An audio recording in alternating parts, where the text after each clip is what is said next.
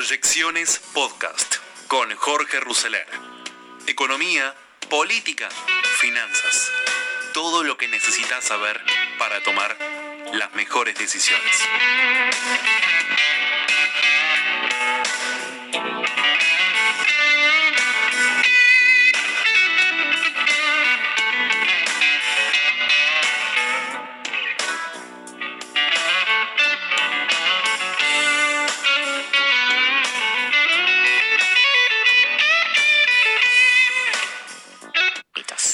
Sí oficialmente a Miguel Ángel ¿Qué Pichetto. ¿Cómo estás, Miguel?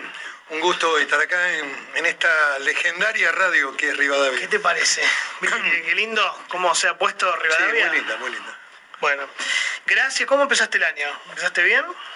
Tratando de, de- sí, de empezar a, a proyectar algo distinto al 2020. El 2020 fue totalmente depresivo. Horrible, ¿no? Fue un año oscuro, no hay nada para recordar. Nada. Eh, yo siempre un poco me lamento mucho de esos que dicen de que esta desgracia, la, la pandemia, te va a dejar una enseñanza. A mí me parece que no, no te deja nada. Sí. Te deja una situación muy compleja en lo económico, en lo social, te deja muertos casi en un número muy alto. Así que ha sido un año para, para olvidarse. ¿Y te parece estar discutiendo otra vez clases presenciales? Digo, eh, hay un juez diciendo, bueno, ver. quiero verlos. Todos los debates en la Argentina están agotados. Eh, es verdad. Eh, Sí, sí, debatimos cosas que ya deberían estar saldadas. son todas viejas. Sí, además. sí, totalmente. totalmente. Eh, fíjate que en el mundo, eh, analizando, digamos, la problemática de algunas provincias, de Formosa de manera particular, que la pusieron en el centro de... En realidad todas las provincias hicieron más o menos lo mismo, porque la exorbitancia institucional fue del gobierno nacional, que nos encerró seis meses. Algunas aprovecharon algunas- un poquito, ¿no? Y se excedieron. Bueno, hay- parece. yo lo conozco en detalle. Eh, también hay que ver en dónde están paradas, digamos, la circulación de personas. Mm. Pero lo que está en debate en el mundo y lo que está en debate en la Argentina, fíjate que ayer murió esa chiquita que Abigail. pasó a la historia del padre llevándola en brazos, una, una imagen desgarradora, la gente en la calle despidiéndola ahí en, en Río Hondo, en. Sí.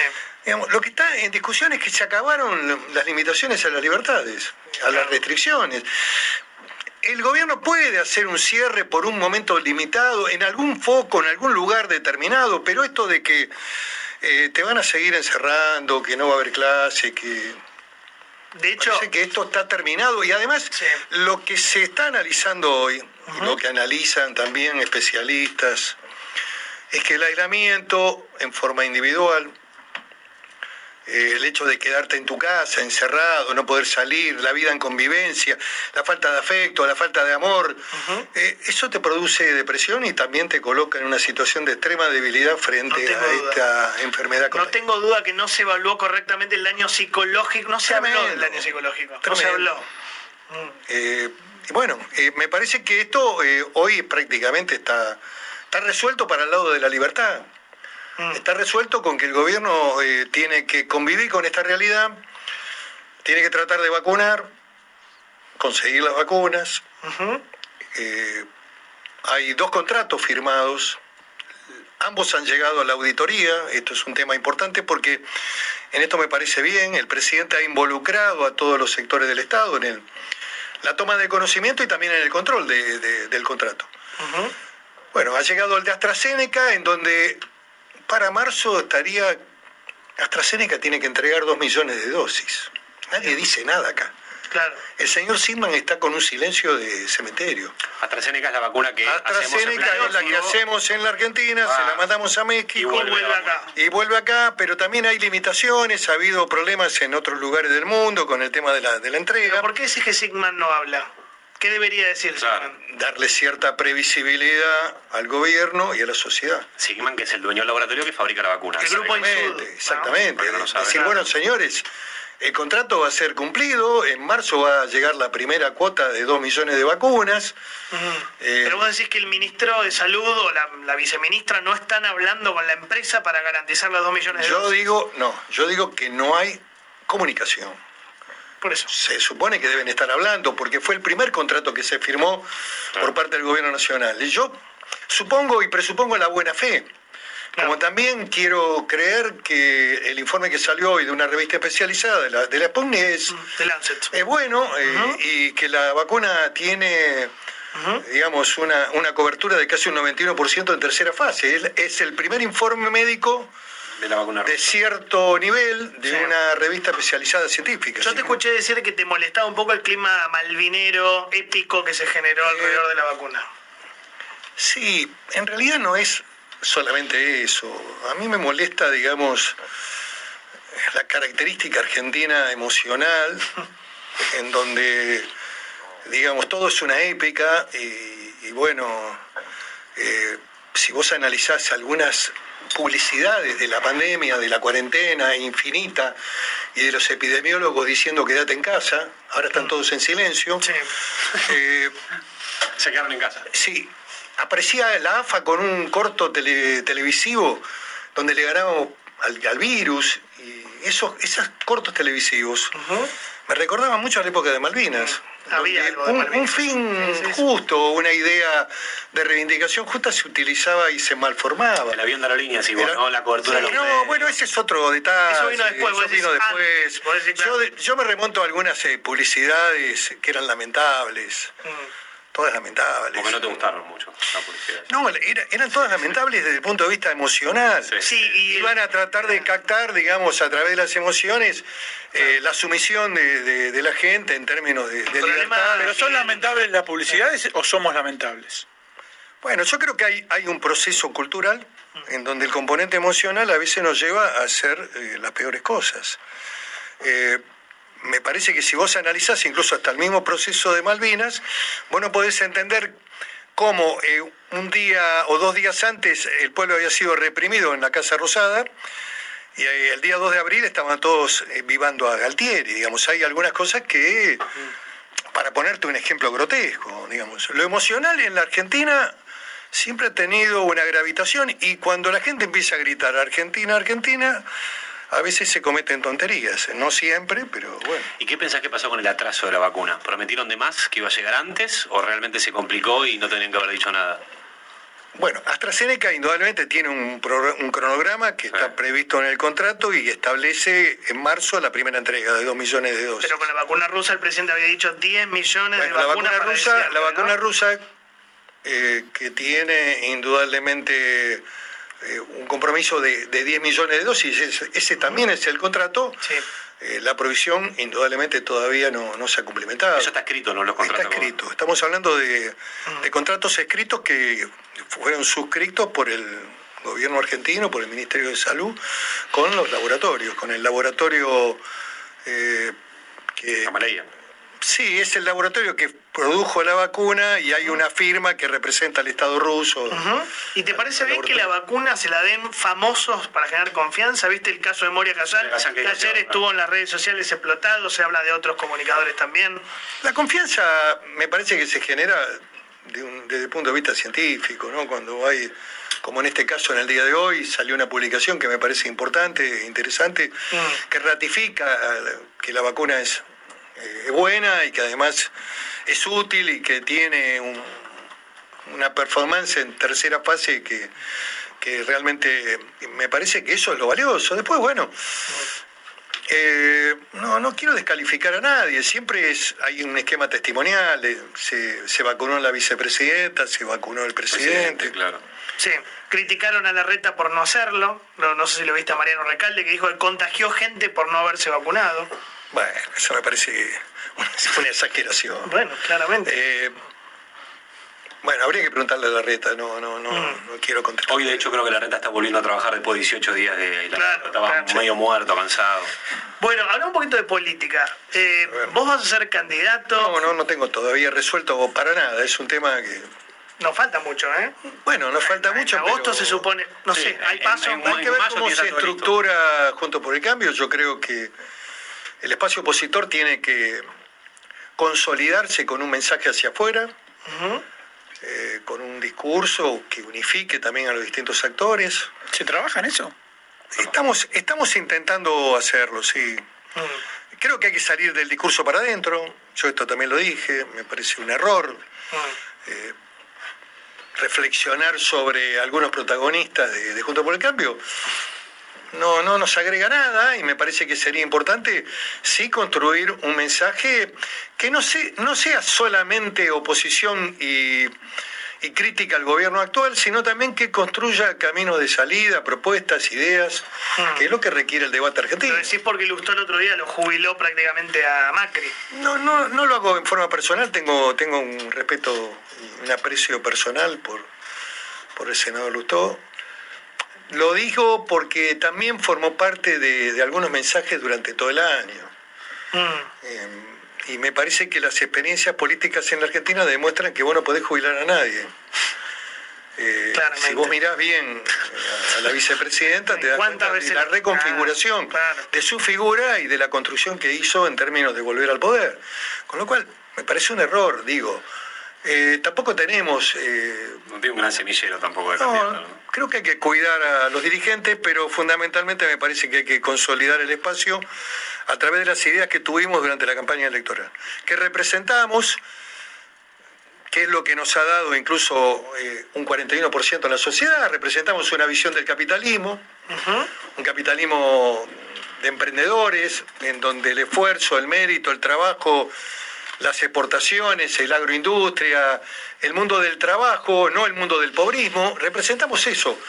Eh, justicia, división de poderes, determinados elementos y valores que hemos ido desarrollando y que me parece que eso requiere hoy la sociedad como mensaje.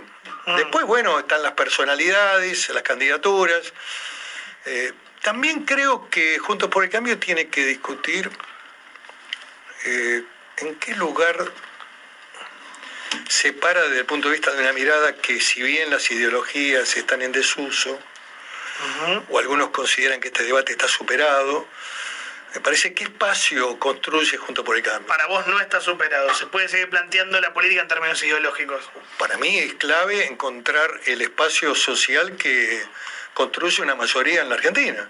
Mm. y sin descalificar a nadie, ni tampoco expulsar a nadie. Me parece que la coalición que gobierna es un espacio de centro-izquierda nítido, en donde hay ahí un poco de socialdemocracia que expresa hasta el propio Alberto, presidente. Hay sectores duros, está el PC, están sectores de la izquierda más radicalizada, están los movimientos sociales, eh, digamos, esa franja está más nítida en el plano ¿Y ideológico. ustedes qué serían? La centro-derecha, entonces. Yo, en lo personal, opino que indudablemente ese es el espacio para el crecimiento y para consolidar un electorado fundamentalmente de centro, con, con todos los elementos y aditamentos que te dije al principio de la charla, desde el punto de vista de la visión política que tenemos que expresar como, como discurso, como mensaje, y también construir un mensaje a los sectores eh, del, del centro derecha en la Argentina para evitar que se fuguen con otros sectores minoritarios que son funcionales Al oficialismo. al oficial. Lo decís por Experti, entre otros. Lo digo por el que les cabe. Pero lo digo yo. Bueno, porque claro, que- Pero le- que le sacaron muchos votos Eh, bueno, el año pasado, el en- anteaño En pasado. realidad, si lo analizás, ¿Sí? no. Sí. un ¿cómo 4 o que 5%. No. Sí, dos de acá, no, dos de allá, dos un de y allá. medio, un y medio Per, un y medio Gómez Centurión. Tres puntos. Bueno, pero son tres. son tres puntos. Y los votos se cuentan de a uno, estoy de acuerdo. Ah, estoy de acuerdo. Y lo que quiero decir es que eran votos que ustedes? como los votos de la Baña, También. quizás los votos de la Baña tenían mucha más afinidad conjunto por el cambio que con el frente de todos. Ocho puntos sacó la baña. Seis. Bueno, en la, Octubre en- en- 6. en la paso 8. En la elección que, que- que realmente valía Bueno. desde el punto de vista del balotaje, Ahí 6. tenés, Ahora, tres, nueve. 6 más 3, 9. 9. Ganaban. Con esos nueve ganaban. Claro, ganaban. Correcto, bueno, Y bueno, bueno. esa es la autocrítica que el espacio también en algún momento tendrá que hacer Claro. respecto a la pérdida de algunas figuras que estaban muy cerca. El caso de Gómez Centurión era un funcionario del De gobierno. la aduana, Claro, acuerdo. claro, sí, sí, Es- bueno, Macri, son ¿no? estos fenómenos también de la Argentina, increíble, donde con un solo tema, monotemático, El aborto, claro. el aborto, construiste una candidatura. Es increíble, sacó Bueno, tres puntos en la primaria. Eh, Grana- Granata sacó 300.000 votos. Está bien, está bien. En Es una- era una bandera eh, que movilizaba en ese momento. Claro. Pero lo que te quiero decir, que Gómez Centurión era un, un cuadro político del gobierno de Macri del primer año. Claro. Sí, claro. O sea, un error Y de cambio. expresaba una visión mucho más rígida, más dura, de- desde el punto de vista del capitalismo, de la, de, del liber- de, Sí, digamos, liberal total. liberal, Ajá. ¿Vos crees que Macri va a ser candidato? También tampoco, tampoco nosotros, a ver, esto lo he dicho, no, es que no lo diga. Creo que, carecemos de, carecimos de, un fundamentalmente de un núcleo duro de ideas y de y de una campaña que tuviera una conducción estratégica por una agencia de publicidad. El gobierno no tenía agencia de publicidad. Increíble. Increíble. Ni el tiro de final te va a salir. No tenías una agencia de publicidad. A ver, para, incluso para orientar el tema del voto útil en el periodo que va de agosto a octubre. Pero estaba Peña ahí armando todo. No había agencia de publicidad ni tampoco encuestadores. Mm. Porque te digo lo que me pasó en la primaria yo estaba en Río Negro para votar, me llamaron para decirme que ganábamos por dos puntos. Y a mí no me daba. no te daban los números. No, no me daba porque yo percibía en el conurbano complejidades. Que no las veía tan extremas como lo, que ocurrieron. Fue, fue una paliza la, la provincia de Buenos Aires. No tuvo fiscales en muchos lugares. O sea, se dejaron estar. Eh, claro, claro. Pero es porque él te hizo una pregunta que me parece muy interesante. Me gustaría saber si pensás que Macri va a ser candidato este año. ¿Qué va a ser? No creo. ¿Por Tuve conversar. Pues no lo veo, no, no, no creo que sea. No, no, no, no me manifestó ningún interés por serlo. Y me parece que el espacio de diputados. No es para él. No, me parece que no. Ya fue diputado, ¿no? Creo que fue diputado, fue diputado, sí, fue diputado, pero, pero digamos, el espacio parlamentario nunca lo, lo, sintió. ¿Se puede construir con una imagen negativa tan alta? Bueno, yo te diría que sí. Eh, si vos analizás la imagen negativa de la vicepresidenta. Se tuvo que bajar. Sí, bueno, pero construyó el proyecto de No sé si era lo que quería de entrada.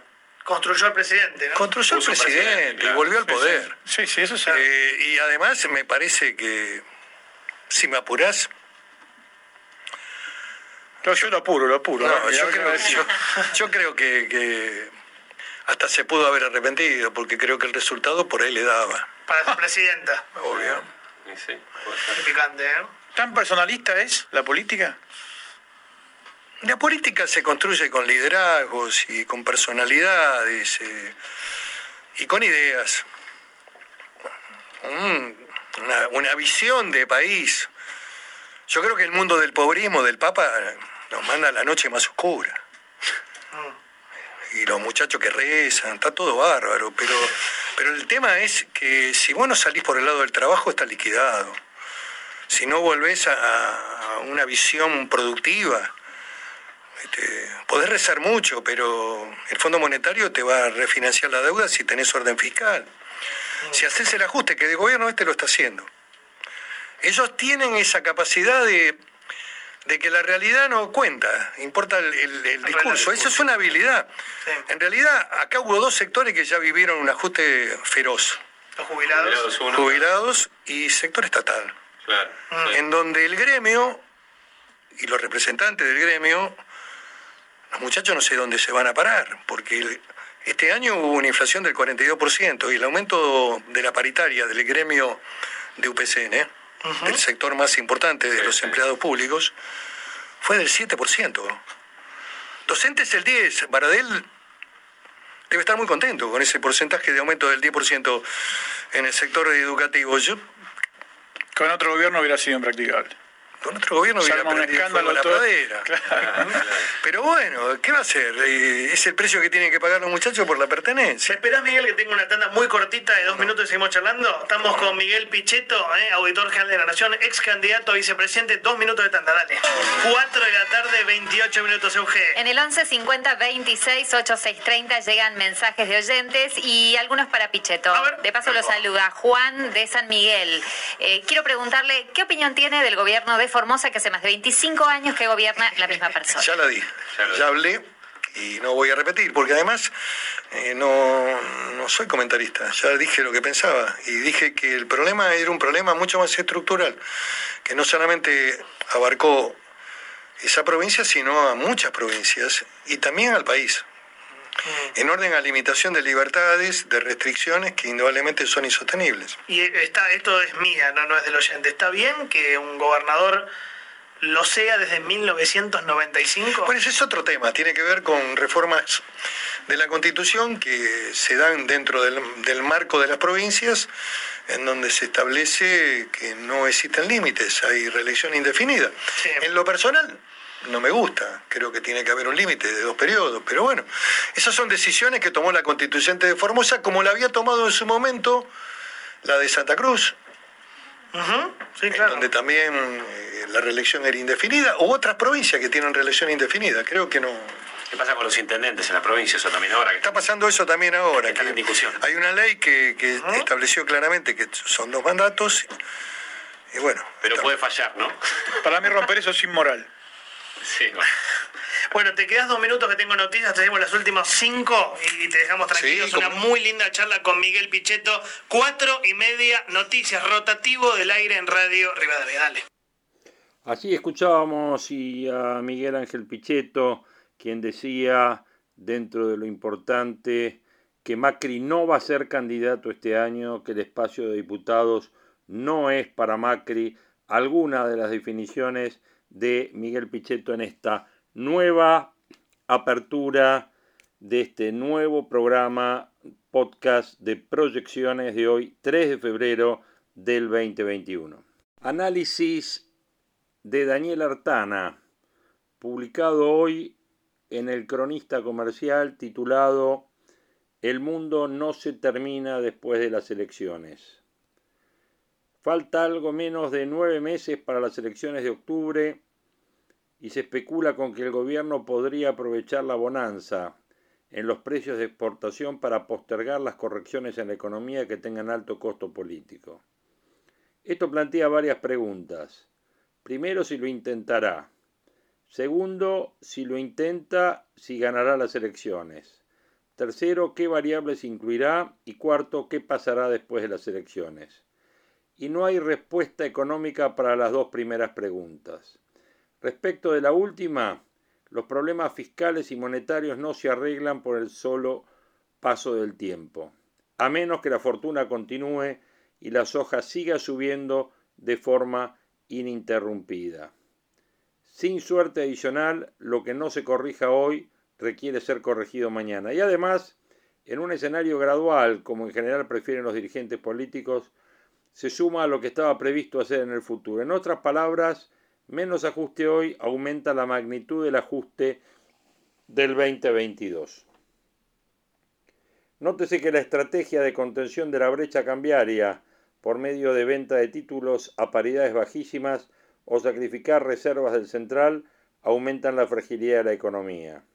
Se queman activos para lograr un magro resultado si se juzga por la todavía elevada diferencia entre tipos de cambio alternativos y oficial. Una menor corrección fiscal está en la lista de las variables a incluir, asociado estrechamente a los aumentos de tarifas. Pero irá más allá el gobierno y tratará de reducir el ritmo de depreciación del tipo de cambio nominal y sumar atraso cambiario a los problemas a resolver después de octubre. Desde junio hasta enero, el central depreció el tipo de cambio oficial en un 24%, cifra prácticamente idéntica a la inflación de esos siete meses. En los últimos tres meses siguió con la misma estrategia, pero si la inflación es mala para los votos, quizás intente desacelerar el ritmo de depreciación previo a las elecciones con la intención de dormir artificialmente los precios, del mismo modo que se hace con las tarifas y los precios de varios productos y eventualmente los salarios. En el frente fiscal, el año 2020 cerró con un déficit primario de 6,5% y uno global de 8,5% del PBI, mejor de lo proyectado por el gobierno en septiembre al enviar el presupuesto al Congreso. En ese momento y en ese contexto sería más fácil reducir el déficit primario a 4.2 del PBI como prevé el presupuesto. Sin embargo, durante el 2020 el central transfirió al gobierno 7.6% del PBI y la deuda pública neta de adelantos creció algo más de 2 puntos del PBI. En otras palabras, si se estima el desequilibrio de la información de las fuentes de financiamiento, habría sido alrededor de 10 puntos del PBI el déficit. La actividad debajo de la línea parece tener algo de dinamismo luego de que se decidiera en 2019 volver a excluir los gastos del programa de inversión prioritaria. Para no aburrir al lector con tecnicismos fiscales, la necesidad de fondos del año pasado fue algo más alta de lo que sugieren las cuentas del Tesoro. Además, si se pretende mejorar la posición de reservas del central, lo más probable es que se recurra a la emisión con mucho menos margen para esterilizar, como sí pudo hacerse el año pasado con los aportes del el central al Tesoro. En resumen, si no se corrige el desequilibrio fiscal, incluso más de lo que prevé el presupuesto, la emisión monetaria pondrá más presión sobre la brecha, el tipo de cambio oficial y los precios después de octubre. Las elecciones de medio término pueden tener una relevancia mayor a la habitual para algunos miembros de la coalición oficialista. Pero para el ciudadano común no es así, la vida continúa después de octubre. Y para ese ciudadano, un programa fiscal y monetario que ordene gradualmente las cosas luce mucho menos traumático que postergar todas las malas noticias para el año que viene. Daniel Artana, cronista comercial de hoy. En los mercados de hoy estamos viendo una recuperación de los papeles de IPF. Se recuperan y empuja una mejora de los títulos argentinos. El ADR de la petrolera sube más de 3% en Wall Street y sostiene la ganancia del 1% en la bolsa porteña. Mientras Wall Street negocia con leve tendencia alcista para el Standard Poor's 500 y el Nasdaq con nuevos máximos intradiarios, las acciones de PF suben 3,5 y otra vez están por arriba de los 4 dólares. También avanzan los indicadores en la bolsa de comercio. Las acciones buscaban una senda de recuperación al ritmo de la tendencia impuesta por las acciones de la empresa petrolera estatal que impulsa el canje de deuda que vence este viernes. El Merval registra una suba del 1% las acciones IPF un 1,3%. Esta suba se da en un marco en el que los argentinos siguen atentos a las negociaciones entre el gobierno y el fondo, pero además sobre el canje de IPF donde bonistas están a favor y otros rechazan la última oferta. El comité de bonistas locales liderado por Dechert afirmó que considera positivas las mejoras en términos del canje que hizo IPF. La nueva oferta es positiva para los tenedores del título ya que aumenta el peso relativo del pago cash versus el nuevo bono. YPF emitió un comunicado anoche en el que señaló que si este canje no resulta aceptado por los bonistas, una nueva reestructuración podría tener términos menos favorables para los acreedores. El comité de Chert, grupo de Chert Piper Argentina comunicó que considera positivas las mejoras en los términos de canje que hizo la compañía controlada por el Estado luego de que otro grupo rechazó la oferta de la compañía. Este grupo apoya los esfuerzos de buena fe de la empresa para adaptarse a las demandas de los inversores. Esto además espera que las mejoras contribuyan en gran medida para convencer a los acreedores para que sigan invirtiendo en IPF. Además, la atención de los inversores sigue apuntando a las tratativas con el FMI para alcanzar un acuerdo de facilidades extendidas. Los bonos con ley extranjera operaban con una baja del 0,2%. Eh, la tasa del riesgo país que mide el JP Morgan estaba en 1.444 puntos básicos. El tema del canje de IPF es un tema complicado, ya que el grupo liderado por BlackRock y por Fidelity, entre otros miembros, que dicen tener el 40% del papel del 2021 que se canjea eh, eh, ahora en febrero, y además eh, tenedores de más del 50% de los papeles de los de vencimiento 2024 y 2025 ha rechazado ayer frontalmente esta eh, última oferta de canje y también hemos, visto el tenor del comunicado de IPF donde está diciendo que no va a haber más cambios, que si no, eh, digamos, eh, se inscriben en este canje, un futuro canje podría ser peor para los acreedores. Lo que marca que no hay diálogo porque si no, no estaríamos en este tipo de comunicado de un lado y otro. Bueno, hay que esperar 5 de febrero, o sea, pasado mañana, cierra este canje, 11 de febrero es la fecha de las eh, reuniones con los bonistas, de las asambleas con los bonistas, y luego, ya para el 12 de febrero, tiene que estar todo jugado. Bueno, veremos un poquito cómo termina todo esto. Tipo de cambio, hoy estamos en 153 eh, de precio de eh, contado con liqui y estamos viendo también precios de eh, general de 152.53 de solidario, de 154 de dólar libre, de 149 de dólar bolsa y de 92,5 de dólar Banco Nación. Esos son los precios de los tipos de cambio hoy 3 de febrero del 2021. Que tiene que ver con los mercados internacionales impulsadas por las subas de Google y de Amazon. Las acciones en Wall Street alcanzan un nivel récord. Las acciones de Alphabet suben 8% tras la presentación de su balance trimestral. Las de la firma de comercio avanzan un 0,3% luego del anuncio de Jeff Bezos que dejará de ser el CEO.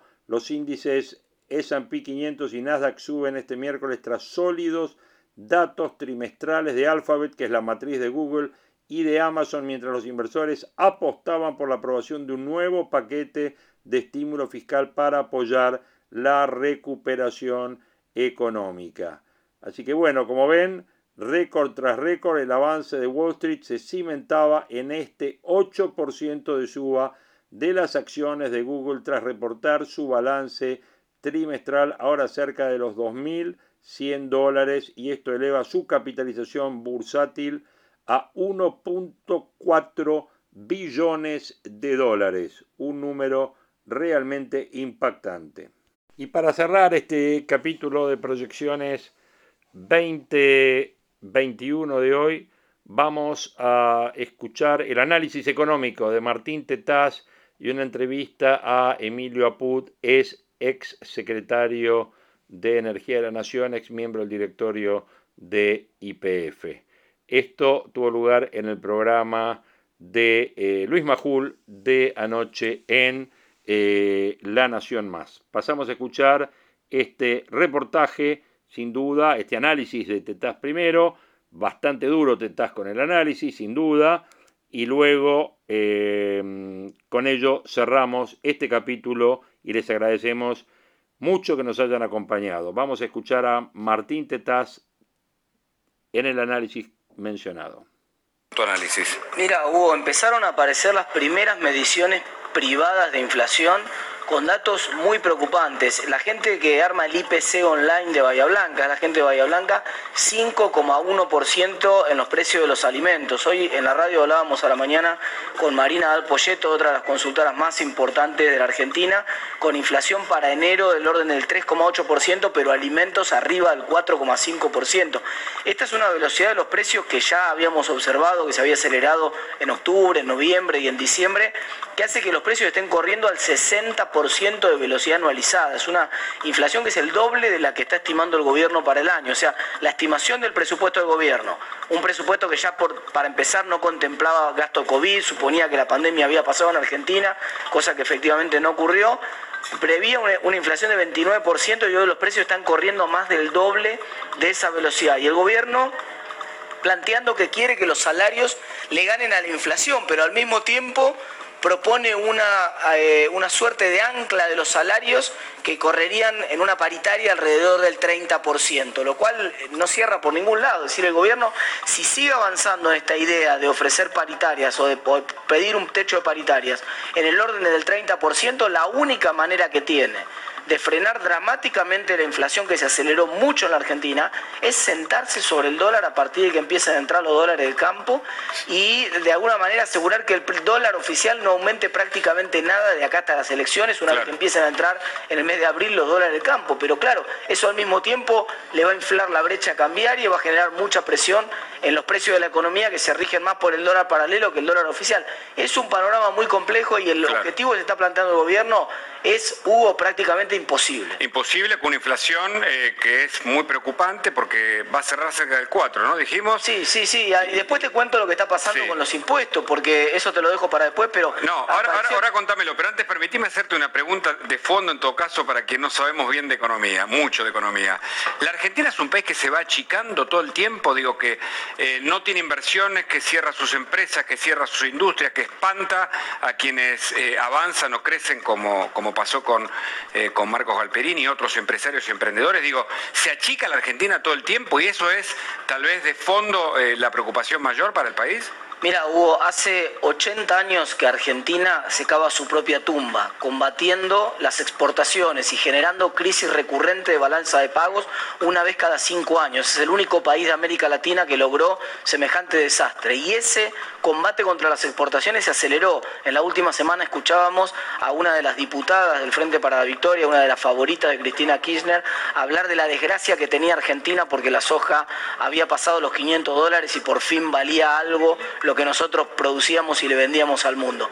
La verdad, hubo que en ese escenario Argentina, de, hecho, eh, para contestarte más directamente tu pregunta, en los últimos años, el dato de, Fausto Espotorno el otro día es que el capital por trabajador, o sea, la, vamos a ponerlo muy, muy burdamente, la, capacidad productiva que tiene la Argentina es hoy 20% menor de la que era hace 10 años atrás. 20%, menor. O sea que aún cuando la economía funcione a toda máquina y, esté, y no haya pandemia y estemos todos trabajando en Argentina y no exista desempleo, hoy en el mejor de los casos estamos un 20% por debajo del nivel de ingreso per cápita que teníamos hace 10 años atrás. Y si seguimos insistiendo en este camino, nos vamos a seguir hundiendo. Yo escuchaba recién lo de Formosa te asusta, pero vos te das cuenta que hay gente que a pesar de que está todavía más hundida de lo que está el promedio de la República Argentina, gente donde no hay trabajo, donde todos, todos viven del Estado, donde hay un gobierno que prácticamente es una bordea la dictadura, un gobierno feudal completamente, igual lo votan. Entonces ahí te preocupa bastante el panorama, porque quiere decir que cuando uno dice no, pero ya no podemos estar peor, siempre lamentablemente, siempre, si seguimos por este camino, insistiendo en recetas que hace 80 años nos hunden en la pobreza, cada vez vamos a estar peor. Y ya le vamos a preguntar a Julio Bárbaro, que está acá en los estudios de, la Nación, si este modelo eh, caducó, porque además, Martín, eh, y te agrego este dato por un estudio que leí eh, hoy, la Argentina es uno de los países cuya pobreza más ha crecido en comparación con el resto de América del Sur, ¿o no? Más grave aún hubo porque estamos, creció la pobreza en contextos en los cuales la soja valía 600 dólares crece la pobreza en contextos en los cuales eh, eh, nosotros en la estrategia que elegimos para combatir la pandemia generó una contracción brutal de la actividad económica de los sectores de más bajos ingresos que son los informales. En el segundo trimestre del año del 2020 hubo, se perdieron el 40% de los empleos informales en Argentina, que son los que están lejos. 40%. Claro, son los que están en realidad más cerca del borde de la línea de la pobreza. O sea, gente que donde se queda sin el ingreso ese prácticamente eh, pasa pasa, a la pobreza y muchas veces directamente a la indigencia. Lo estamos con más de 40% de pobres y un 10% de indigentes. Lo decía el otro día Javier Milei acá en el, en el canal con nosotros, charlando con nosotros, que Argentina si seguía por este camino iba camino a convertirse en la Villa Miseria de América Latina. Y yo no sé si en la Villa Miseria de América Latina, pero que va camino a una mexicanización o, una, o a una estructura eh, social como la que tiene Brasil, muy fragmentada, con amplio bolsones de pobreza y con amplios bolsones de marginalidad, que es más grave que la pobreza. Porque la pobreza es una circunstancia transitoria, eh. pero la marginalidad es una cuestión estructural que se cristaliza y que es muy difícil de recuperar a Argentina cuando convertimos vastos sectores de la población en villas miserias. Eso se llama pauperización y una de las, eh, de las matrices que tenía la Argentina es su energía, es IPF, la gran bandera eh, petrolera que está a punto de quebrar o por lo menos no consigue posicionarse frente eh, a la deuda eh, que tiene con eh, los bonistas extranjeros. Y Emilio Apud, el ex secretario de Energía, nos va a hablar sobre eso y sobre economía. ¿Qué tal Apud? ¿IPF puede quebrar? ¿Qué tal, Hugo? Eh, puede ser una un default parcial, digamos, ¿no? Este, están todos los bonistas eh, tratando de ver la, oferta que está haciendo IPF. IPF se, se vio obligado a hacer eso porque el Banco Central, siguiendo instrucciones del Gobierno Nacional, inhibió a todos los tenedores de este, deuda eh, o, que debían tenían que pagar las deudas en el primer trimestre en dólares a no hacerlo, ¿no? O sea, dijo este, hay que postergar, hay que renegociar. IPF tenía los pesos para transformarlos en dólares y pagar 415 millones de dólares que debería haber hecho en el primer trimestre. Pero siguiendo la normativa del Banco Central, bueno, renegoció lo que este, eh, lo, que debía, pero me parece que agregó un poquito más, ¿no? De manera de que ante lo que se ve venir durante este año, de este, tener un poco planchado los únicos ingresos que tiene el sector petrolero, o casi los únicos, que eh, son los combustibles, entonces eh, necesitaría ese dinero para poder seguir funcionando. Ahora, ¿por qué aumentó tantas veces a PUD la nafta? Disculpe la interrupción. ¿Por qué aumentó tantas veces? Y digo, más allá de la caja política que puede significar OIPF, eh, en el fondo, ¿cuál es la, realidad de la empresa, digo, como tal? Bueno, por empezar, no, es una caja, política y después te lo explico. Este, acá, eh, en el fondo, IPF lo que está haciendo es eh, siendo un transmisor, digamos, de dinero que va a otras cajas, que es ah. este, los biocombustibles y que son los impuestos. Fíjense que desde hace dos años, con buen criterio, se despegó los impuestos de como un porcentaje del precio de los combustibles y ahora trimestralmente se lo con eh, eh, un índice eh, relacionado con, la inflación. Entonces se puede llegar al disparate de que como siguen aumentando cada tres meses ¿no? los impuestos y, no se animan a aumentar la parte que va a la petrolera y se sigue aumentando la parte que va a, a los bio, bueno, va a llegar un momento que se va a dejar de producir y va a ser una recaudación para este, impuestos, ¿no? que me parece que es una, una barbaridad. Martín. Ahora, respondiendo a lo tuyo, de lo de la caja. Sí, sí, lo, escucho, lo, escucho, pues sí, sí, disculpe. Este, con respecto a lo de la caja, eh, yo creo que tiene más interés el gobierno en generar un nuevo ente regulador. ustedes saben que los eh, combustibles no están regulados por ley, son libres, ¿sí? Pero en los hechos, al tener una empresa que tiene mayoría eh, en, sus acciones este, el Estado y que eh, puede, eh, con su posición dominante, marcar las pautas en el, gobierno, en el, mercado, entonces lo que hace es usar el IPF para mantener los precios hacia abajo. ¿Qué otra competidora, en la que le sigue tiene un 20% del mercado, se va a animar a aumentar el precio si no lo hace IPF?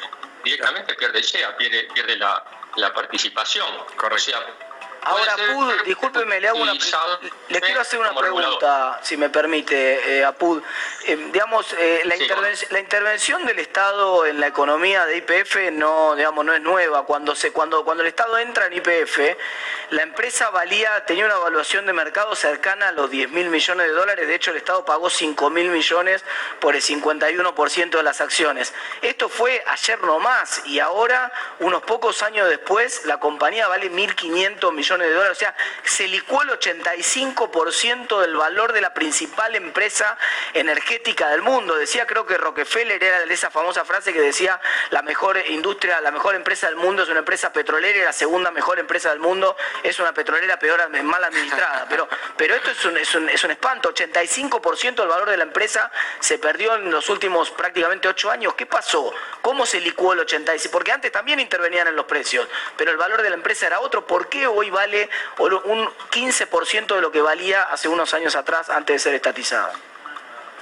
Sí, eh, con excepción de los cuatro años de la presidencia de Macri, este, en el esto ha sido fuertemente intervenida por eh, decisiones políticas. La empresa, cosa que no es correcta porque es una sociedad anónima, eh, una empresa privada que cotiza en la Bolsa de Nueva York y cotiza también en, la Bolsa de Buenos Aires, donde tienen que hacer, reunir un montón de requisitos y controles, etcétera.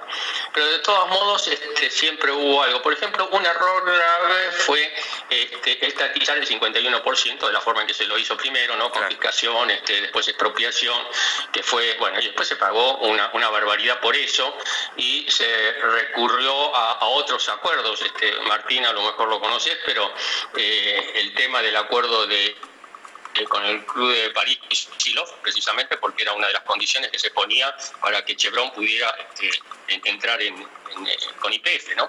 Entonces, ahí empezaron este, los, inconvenientes. Hubo un sobreendeudamiento, que ahora se lo quieren achacar a la gestión de, Cambiemos, porque recibió eh, Galucho cuando se hace la estatización, recibe unos, eh, una deuda de unos 4 millones, 4.360 millones. 4, mil, no, recibe 4.300 millones, ¿no? Cuando entra Macri, eh, se encuentra con 8.400, o sea, tuvo 4.000 millones en esos cuatro años de endeudamiento, pero cuando uno hace un endeudamiento eh, eficiente, que hay factibilidad económica y financiera, bueno, es una, una buena inversión, porque uno se endeuda pero para generar mayores beneficios. En este caso no fue así, porque se hicieron inversiones no del todo razonables con el afán de demostrar que aumentaba la producción con la gestión estatizante o estatizadora.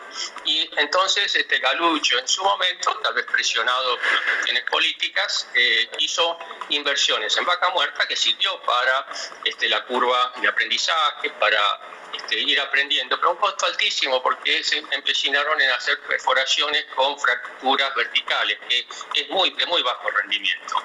Entonces viene el, gobierno de Macri o la gestión en, IPF del gobierno de Macri y se encuentra con una deuda de 8.500 millones de dólares que este, inhibe a la empresa. Eh, siempre hay una relación entre deuda y evita, o sea, este, los ingresos que tiene la empresa. Claro, que no, no puede superar cierto límite. Entonces, la nueva gestión lo que tuvo que hacer fue asociarse con otras eh, empresas para poder produciendo claro, de todos modos con este, los precios que hubo internacionales. Recuerden que en la época eh, eh, de anterior estaba el barril criollo como arriba de 100. 45, 45. Bueno, pues es un poco complejo y tal vez un poco eh, técnico para la audiencia. Sí, sí. Gracias, a ¿eh? No, no es la mejor comunicación, pero el concepto quedó más que claro. Muchas gracias por el contacto. Allí escuchábamos a Emilio Apud, ex secretario de Energía, y también Martín Tetaz diciendo hace 80 años que la Argentina cava su propia tumba.